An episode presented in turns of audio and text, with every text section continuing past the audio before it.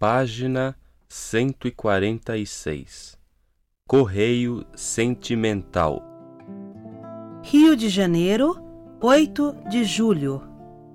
Querida Candinha, estou apaixonada por um rapaz, mas acho que ele não gosta de mim.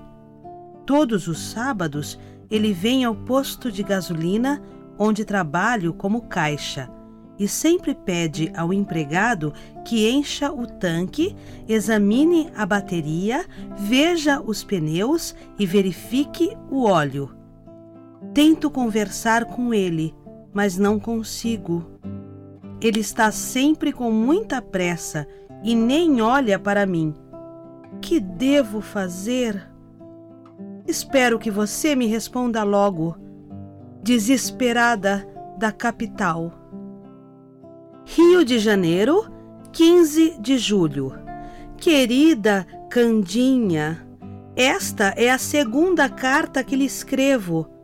Talvez você não tenha recebido a primeira.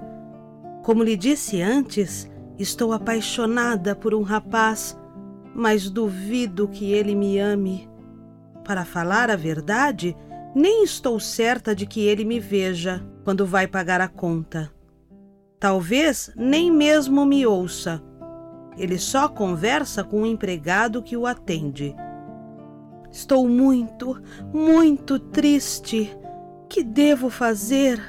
Por favor, peço-lhe que me responda desta vez. Desesperada da capital. São Paulo, 22 de julho. Minha cara desesperada da capital. Que pena que você não possa ver o que é óbvio. Este seu amor não tem futuro. Que pena que você seja tão ingênua. Lamento que você esteja complicando sua vida. Desista deste moço. Esqueça-se dele. Por que você não se interessa pelo rapaz que trabalha com você aí no posto?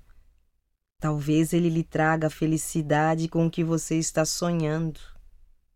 Candinha